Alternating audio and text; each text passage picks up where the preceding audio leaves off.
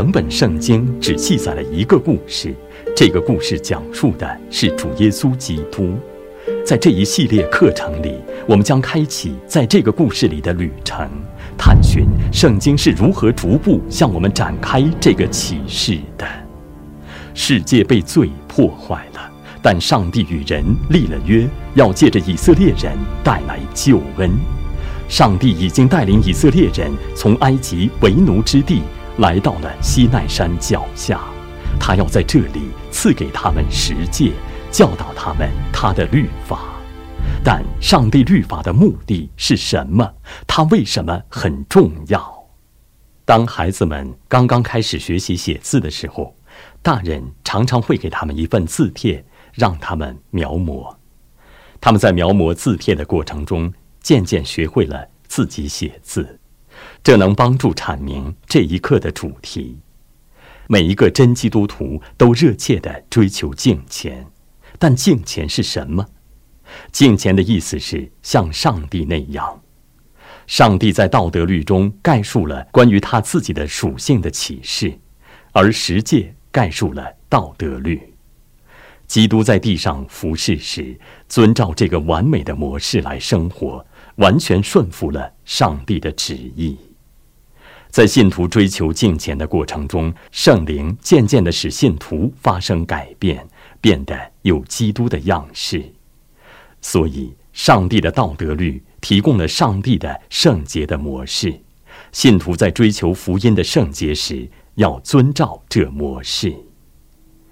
我们可以问自己一些问题：上帝是什么样的？上帝是谁？与上帝对受造物的要求之间有什么关系？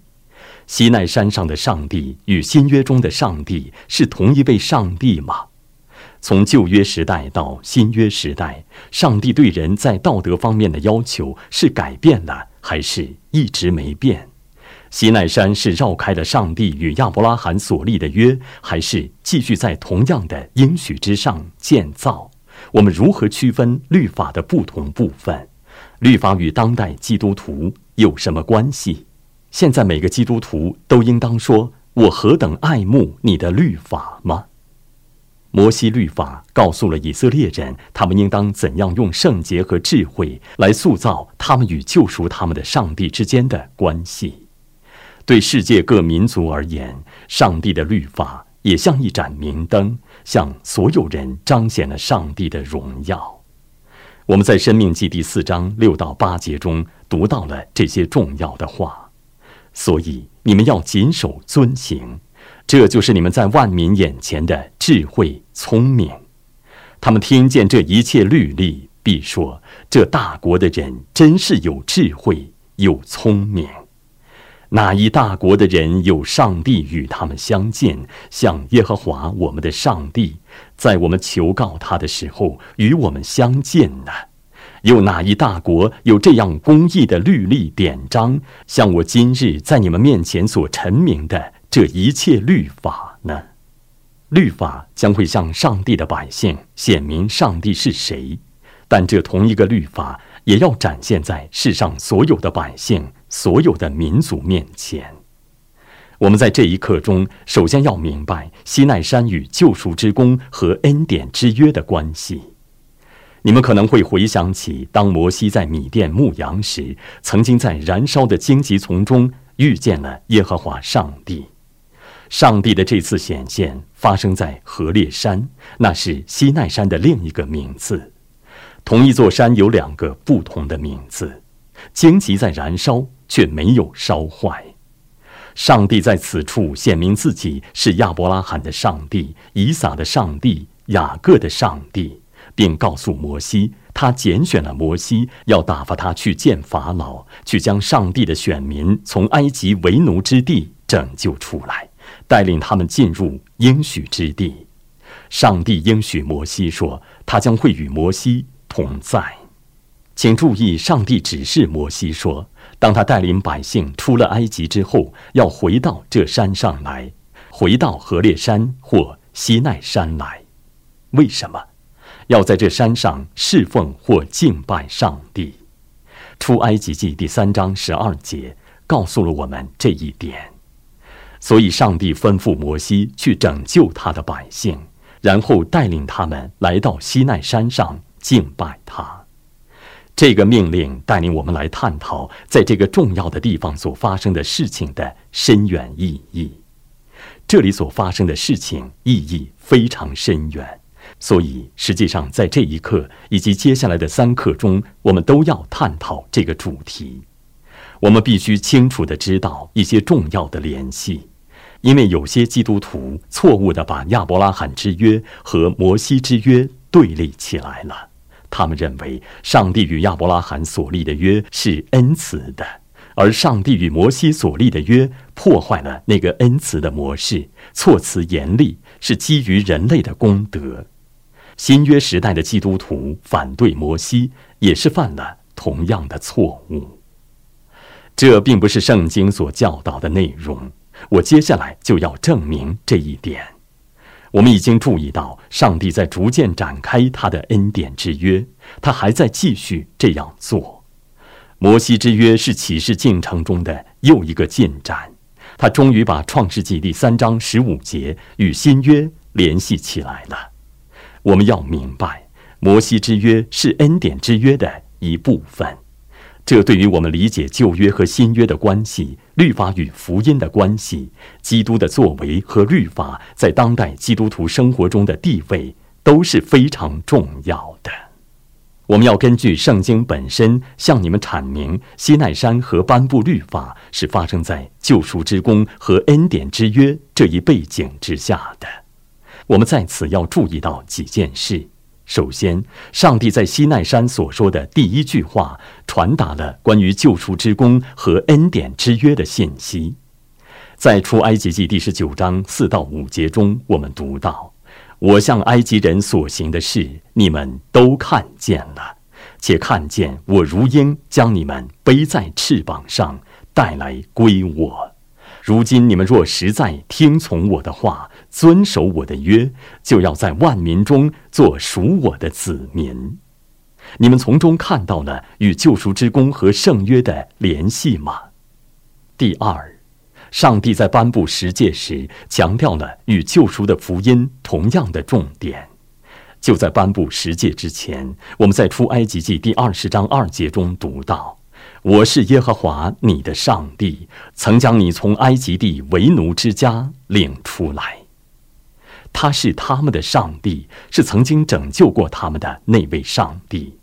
如我们在出埃及记那一刻中所看到的，得救脱离埃及的奴役，预表了将要到来的基督的救赎之功。在接下来的关于会幕、献祭和祭司的三课中，我们将会看到，所有这些象征性的活动都表达了一些奇妙的神学信息。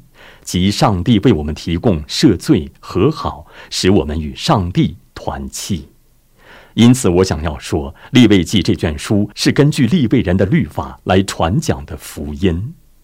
第四，我们看到律法将会一直提醒上帝的百姓，他们没有能力达到上帝关于圣洁的标准，没有能力一心一意爱上帝。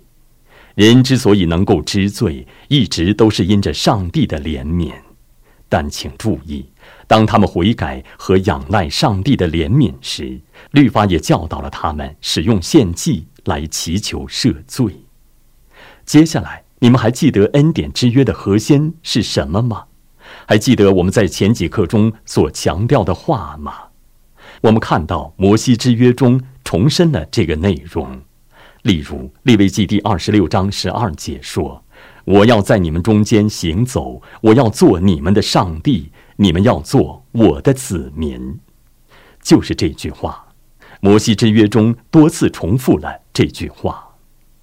除此之外，在《利未记》第二十六章和《生命记》第二十七、二十八章中，我们看到了更详尽的关于约的祝福和咒诅的启示。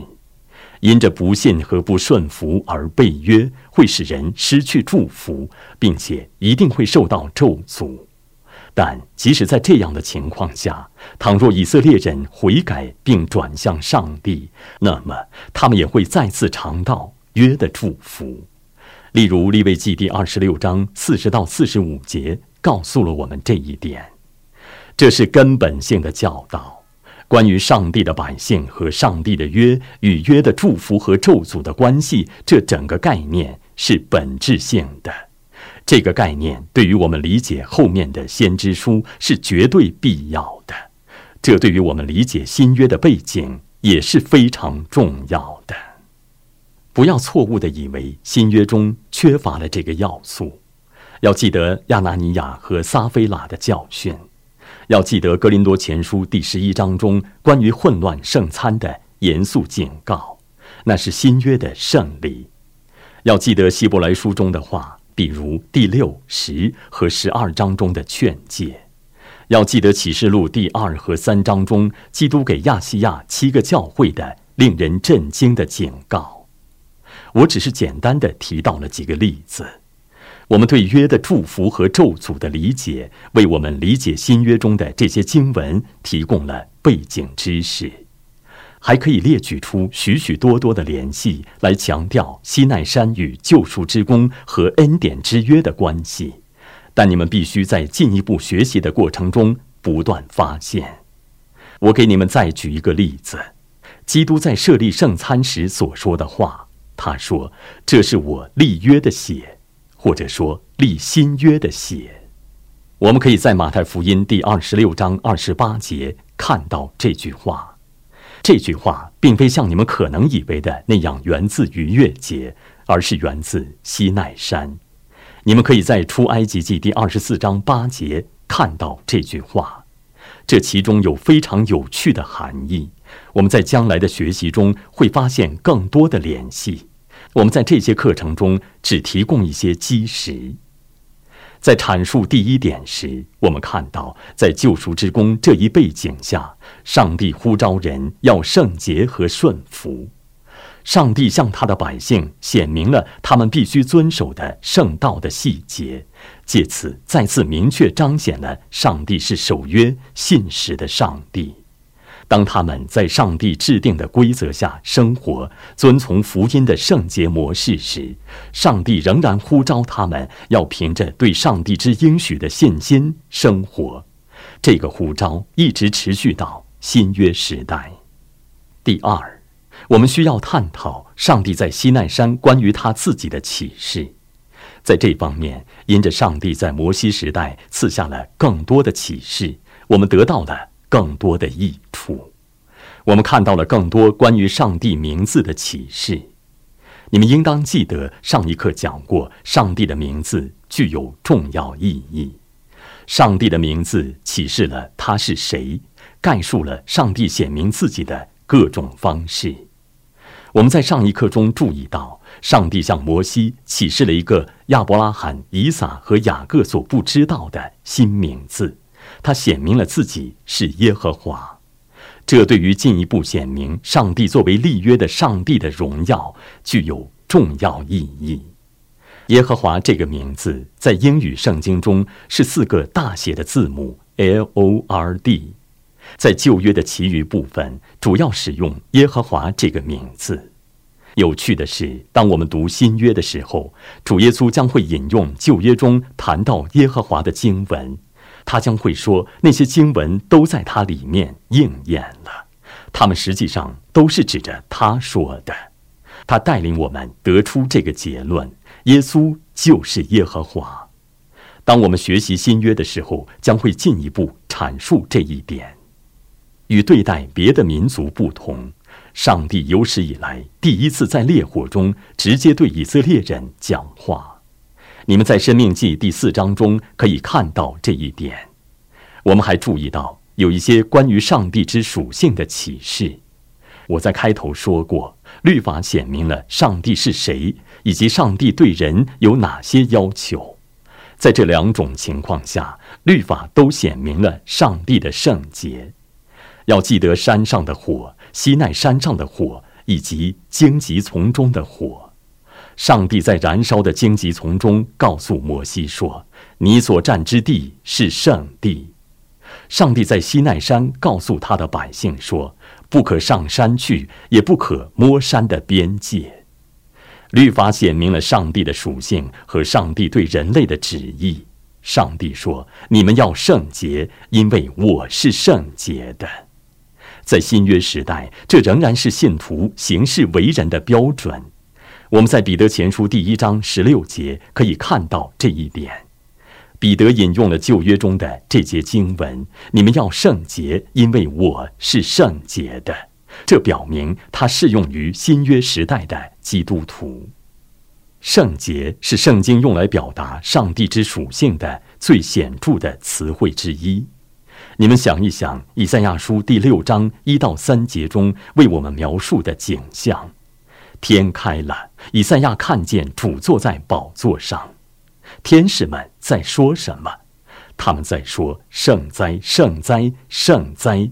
耶和华全能的上帝。”什么是圣洁？圣洁至少包括两部分。第一部分是我们经常与圣洁联系在一起的那部分，就是纯洁。圣洁包含着纯洁的概念，指的是毫无瑕疵、无可指摘、没有罪。但同等重要的是分别出来的概念。圣洁是指要分别出来，所以我们说我们的经书是圣经。圣经是从其他书籍中分别出来的。我们称主的晚餐为圣餐，因为它是与别的一切餐饭分别开来的。我们把安息日称为上帝的圣日，因为它是与其他六天分别开来的。上帝的百姓甚至被称为圣民，因为他们是与世上的其他人分别开来的。所以，上帝是与受造物、他的百姓和罪分别开来的。他是纯洁的，上帝是圣洁的。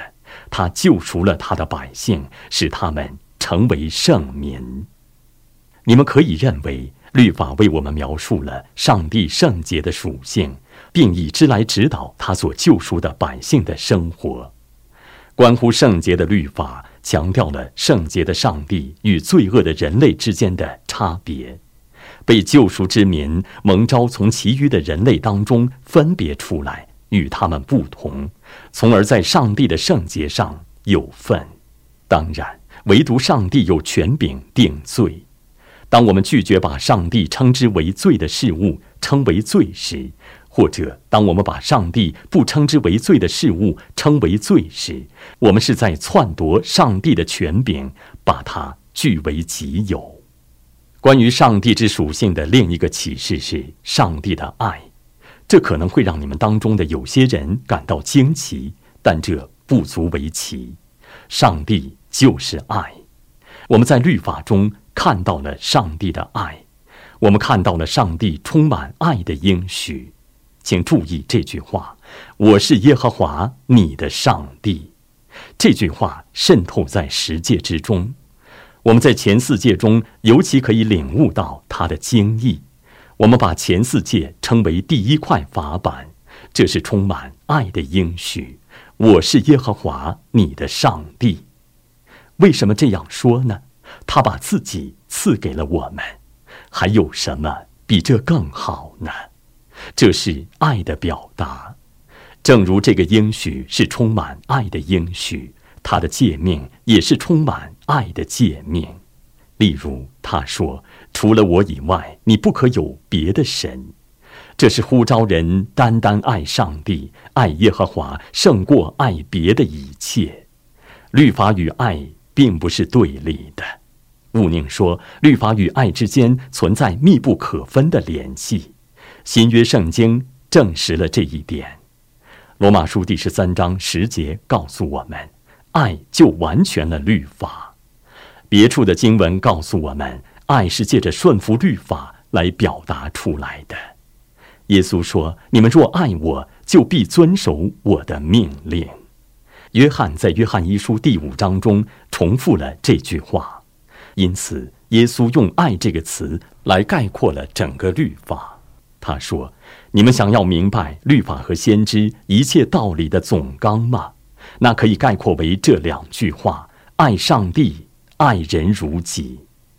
律法概括在‘爱’这一个词当中了。上帝的爱与关于上帝属性的另一个启示是联系在一起的，他的祭邪，他是祭邪的上帝，他把自己描述为耶和华你的上帝。如我所说，第一块法板不断重复了这一点。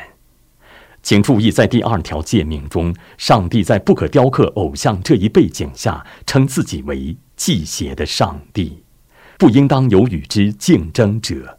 任何人或事物都不能分享他的地位。我们必须按照他所指示的方式，只敬拜他自己。上帝把自己的名字和权柄加在了雅各的后裔之上。你们是属我的。祭邪是爱之烈火。想一想所罗门的雅歌第八章六到七节中的话：“求你将我放在心上如印记，戴在你臂上如戳记。因为爱情如死之坚强，记恨如阴间之残忍。所发的电光是火焰的电光，是耶和华的烈焰。爱情。”重水不能熄灭，大水也不能淹没。若有人拿家中所有的财宝要换爱情，就全被藐视。总之，在学习这一点时，想象一下上帝彰显他的荣耀的景象。经上告诉我们，那时火焰烧山。请注意《生命记》第五章二十四节中的话：“看哪。”耶和华我们上帝将他的荣光和他的大能显给我们看。当然，百姓感到惧怕，他们害怕那火会烧灭他们。希伯来书第十二章提到了这一点。第二十一节谈到，甚至摩西说：“我甚是恐惧战惊。”但希伯来书第十二章继续说道：“你们乃是来到西安山永生上帝的诚意。”那是什么意思？那减少了新约时代的基督徒对上帝应有的敬畏之心吗？不是的，在这一章的结尾处，第二十八和二十九节说：“就当感恩，照上帝所喜悦的，用虔诚敬畏的心侍奉上帝，因为我们的上帝乃是烈火。”接下来，我们需要探讨律法的分类。明白律法的不同种类，将会帮助你们理解律法和新约之间有哪些方面是延续性的，哪些方面是非延续性的。西奈山颁布的律法，有些是永久性的，有些是暂时性的。你们应当注意到，即使旧约时代的信徒也明白这些类别和区分。你们将会在诗篇中看到这一点，那里谈到不喜悦献祭。你们将会在历史书中看到这一点。那些书卷中有很多处地方谈到顺服比献祭更重要。历代教会把律法主要分为三类：道德律、民事律或司法律、礼仪律。我们来简要介绍一下这三类律法。首先，我们有道德律，上帝的旨意概括在道德律中。道德律概括在十诫之中。亚当在乐园中的时候拥有全部道德律，的确，他违背了道德律。在他之后，所有的人也都拥有道德律，但道德律借着十诫首次以成文的形式得到了概括和证实。这个律法是永久性的，它反映了上帝的属性，所以它不能改变。道德律适用于各个世代、各个国家的所有人。基督、保罗和其他作者在新约中的许多地方强调和解释了道德律。我们稍后将会更充分地探讨道德律。第二类是司法律，处理以色列人的民事或政治经济案件的律法。这些是社会政治的律法，适用于以色列这个独特民族的神权政治。威斯敏斯德信条说，这些律法随着以色列国同归于尽，除了一般公正的要求以外，现今不再有任何约束。第三类是礼仪律，这指的是所有关于洁净和不洁净的律法，关于分别为圣和纯洁的律法，这指的是管理圣殿和会幕敬拜、祭司和献祭体系等等的律法。礼仪律以影子的形式指向基督及其作为，以及基督的作为在新约时代所带来的结果。在接下来的三课中，我们将要讲解礼仪律中的一些条例和仪式。但你们从一开始就要明白，这些礼仪律已经在主耶稣基督里成全了，所以他们已经被彻底终止使用了。在新约时代，随着基督的到来，他们已经被废除了。我们看到新约中有很多处地方谈及了这一点。在接下来的几课中，我们将会进一步阐述这一点。但我们现在要更详细的探讨一下关于概括在十诫中的道德律，我们学到了什么？这是最主要的内容，有别于其他律法。约翰·欧文说：“自宇宙的根基奠定以来，上帝多次多方逐渐显明和解释了属天的教导，关于上帝的知识。”如今，这些知识最终被系统的整合起来，形成了一个普遍适用的、稳定的敬拜和顺服方式，作为一个统一的真理体系，呈现在教会面前。十诫在圣经中被称为十条诫。你们在出埃及记第三十四章、生命记第四章和十章中看到十条诫，那是 Decalogue。这个英语单词的起源，它的意思是十条诫命。你们将会注意到，这十条诫命是上帝用指头写在石板上的，这本身就表明了十诫的永久性和重要性。经上还告诉我们，这些诫命是被分别出来的。请注意《生命记》第五章二十二节，这些话是耶和华在山上从火中、云中、幽暗中。大声小谕你们全会众的。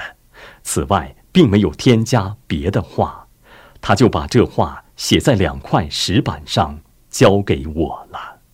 如我们在别处看到的，从更深的层面来说，这十句话、这十条诫命自身就是约和见证。在出埃及记和生命记中有几处地方这样提到十诫。当然，这两块石板被放置在约柜里面，那仿佛是上帝的脚。十诫被分成两个基本部分，第一块法板上写的是第一至四条诫命，第二块法板上写的是第五至十条诫命。第一块法板上是与上帝有关的我们的责任，即我们向上帝应尽的责任。第二块法板上是第五至十条诫命，谈到的是我们对人应尽的责任，对同胞应尽的责任。你会注意到，第一块法板上的诫命都是以敬拜为中心的。第一条诫命告诉了我们应当敬拜谁，第二条诫命告诉了我们如何敬拜他。我们只能按照上帝所命令和指示的方式敬拜他。不能按照我们自己发明的方式来敬拜他。第三条诫命告诉了我们为什么要那样敬拜他，我们要尊他的名为圣。然后第四条诫命告诉了我们在什么时候敬拜他，在他所指定的安息日那天。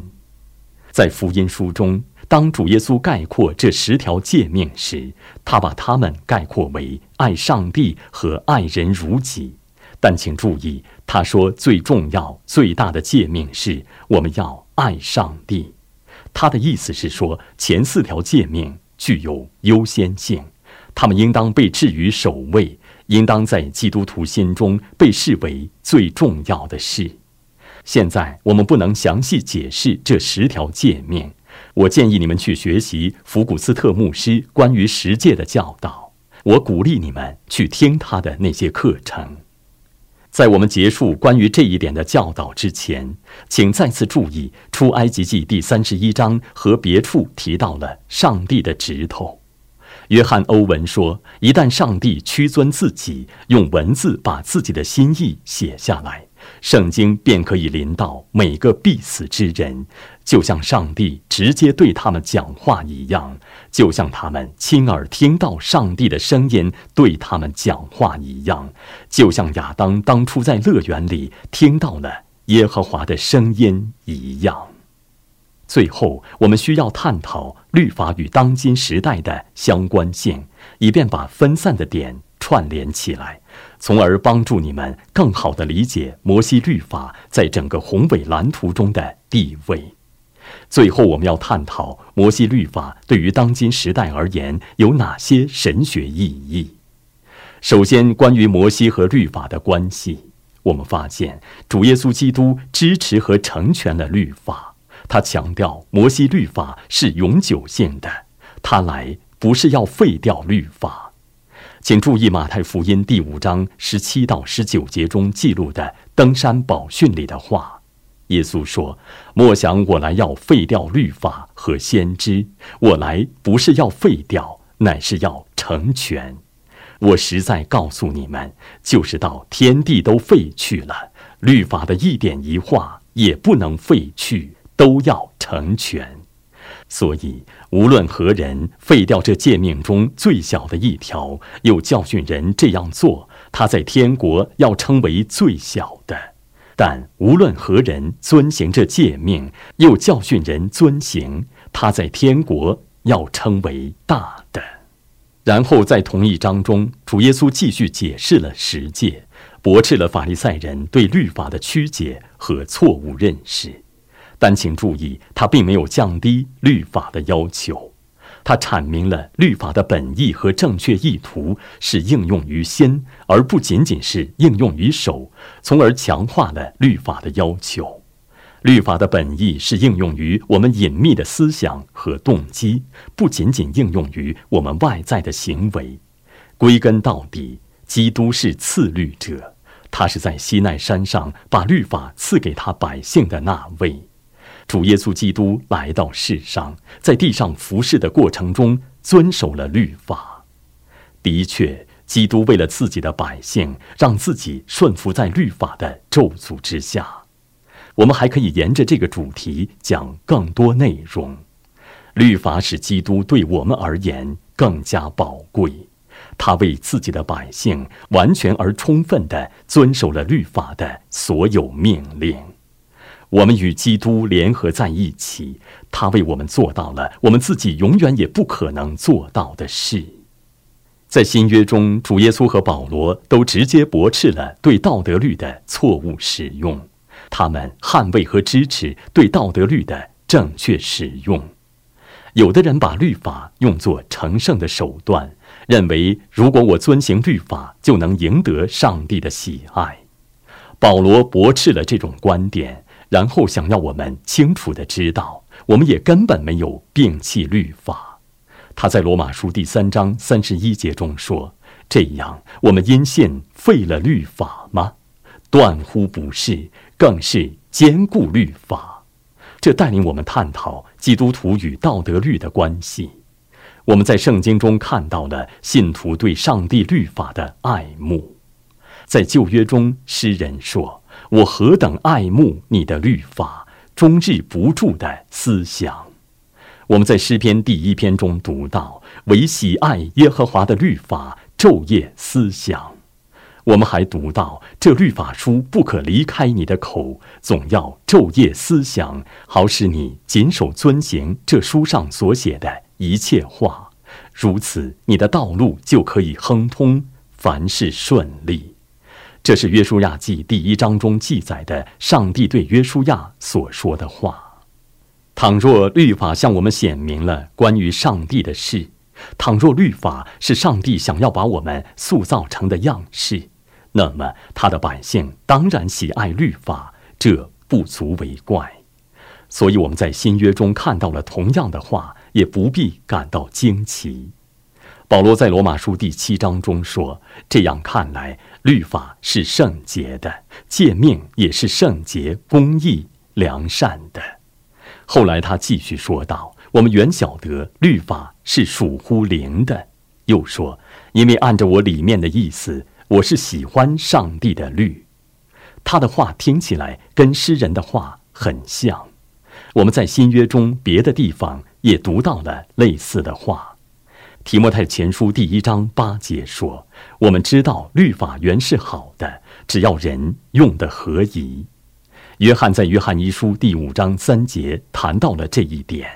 我们遵守上帝的诫命，这就是爱他了，并且他的诫命不是难守的。也许快速回顾一下律法的作用，将会对我们有帮助。在历史上，教会确定了律法的三个主要作用。上帝的道德律的第一个作用是约束邪恶，维护世上的秩序，这被称为律法的民事用途。宣告律法可以起到约束罪恶和世界的作用。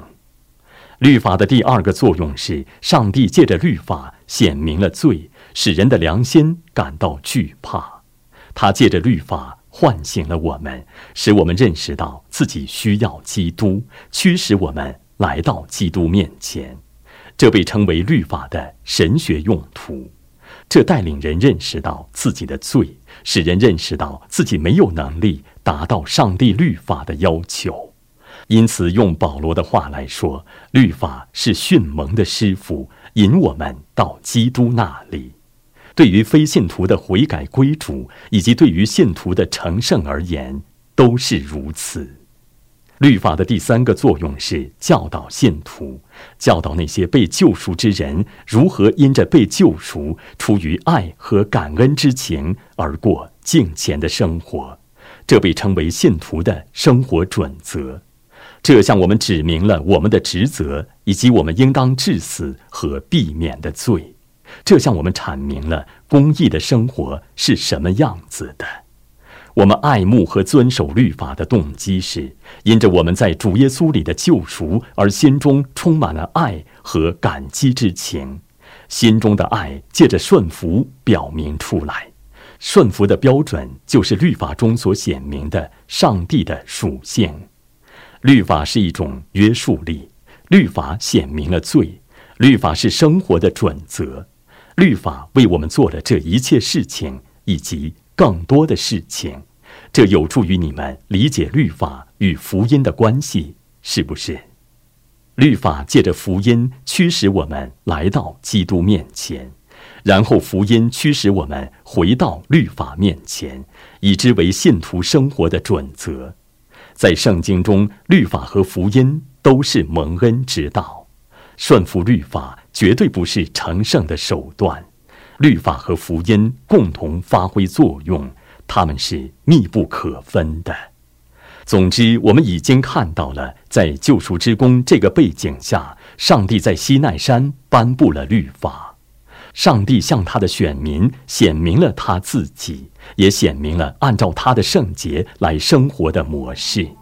在下一课中，我们将要探讨上帝在西奈山赐下的关于会幕的指示。我们将会发现一个福音真理的宝库。我们希望你们已经因我们在这一课中所探讨的内容而受到鼓舞。下次继续跟罗伯特·麦克利牧师一起踏上学习之旅。更深入的研究圣经神学，并问这个问题：会幕如何显明了上帝的救人计划？